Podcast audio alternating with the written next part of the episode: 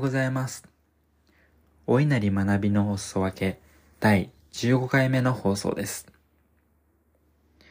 このポッドキャストはフリーランスとして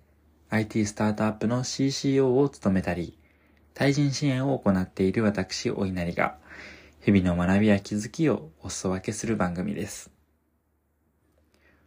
本日のテーマは約束できない成功約束できる成長です。私、お稲荷は、毎月末、Facebook で月報を上げています。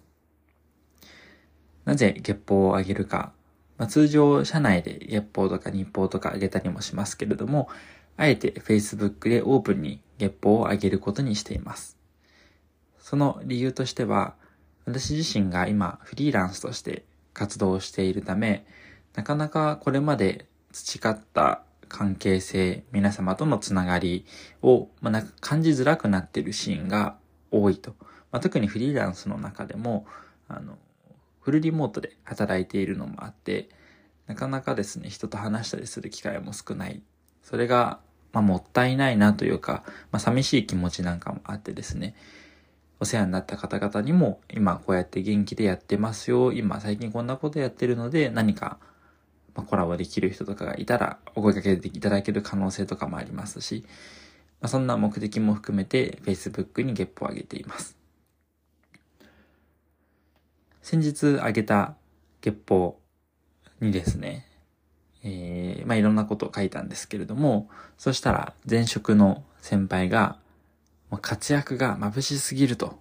いうような大変光栄なコメントをメッセンジャーでいただきました。それに対して私は、まあ、頑張ってます。周りと見る、周りから見ると確かに眩しく見える側面もあるかもしれません。まあ、当然そう見えるように書いたりもしてるからですね。まあ、とはいえですね、まあ、実態がどこまで伴っているかわかりませんが、というような返信をしました。まあこれは多少謙虚に見せているというのも多少はあるんですけれども、それ以上に、まあ確かに自信がないと言いますか。まあそう、周りから見えているほどの実態が伴っているかどうかわからないというのは、これは本心だったので、そんな風な返し方をさせていただきました。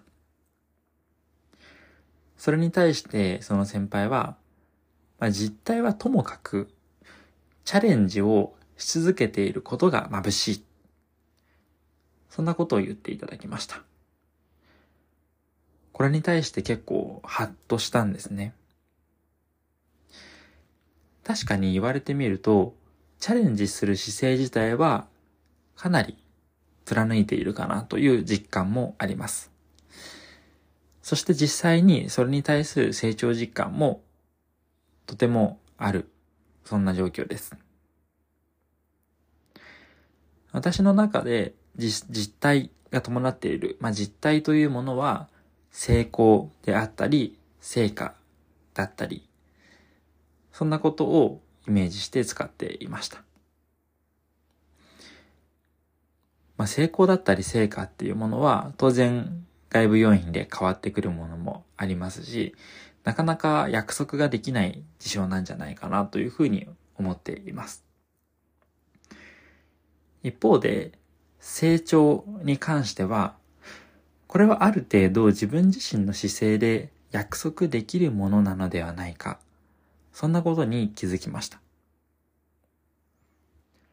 具体的には、目の前の仕事にコミットする。より集中して短期で成果が上げられるように効率よく考えながら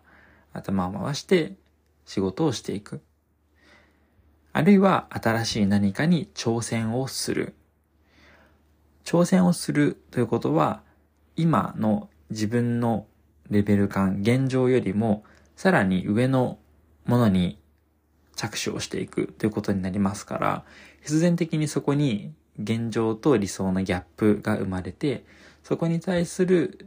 そこに取り組んでいくということは、何かしらの課題であったり、難局っていうのを乗り越えていく必要があります。なので、挑戦をする姿勢を持つということは、成長につながる可能性っていうのは非常に高くなるというふうに思います。コミットをすること、挑戦をすること、これは自分の意思で変えることができる。つまり、成長は約束できる。引き寄せていくことができる。そんな風なことを考えました。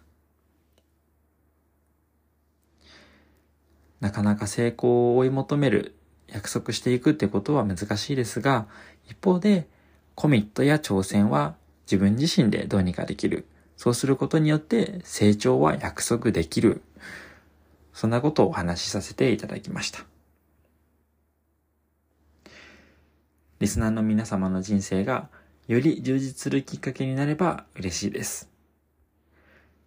面白かったよという方は、フォロー、高評価、ツイッターでの拡散などご協力いただけますと、とっても喜びます。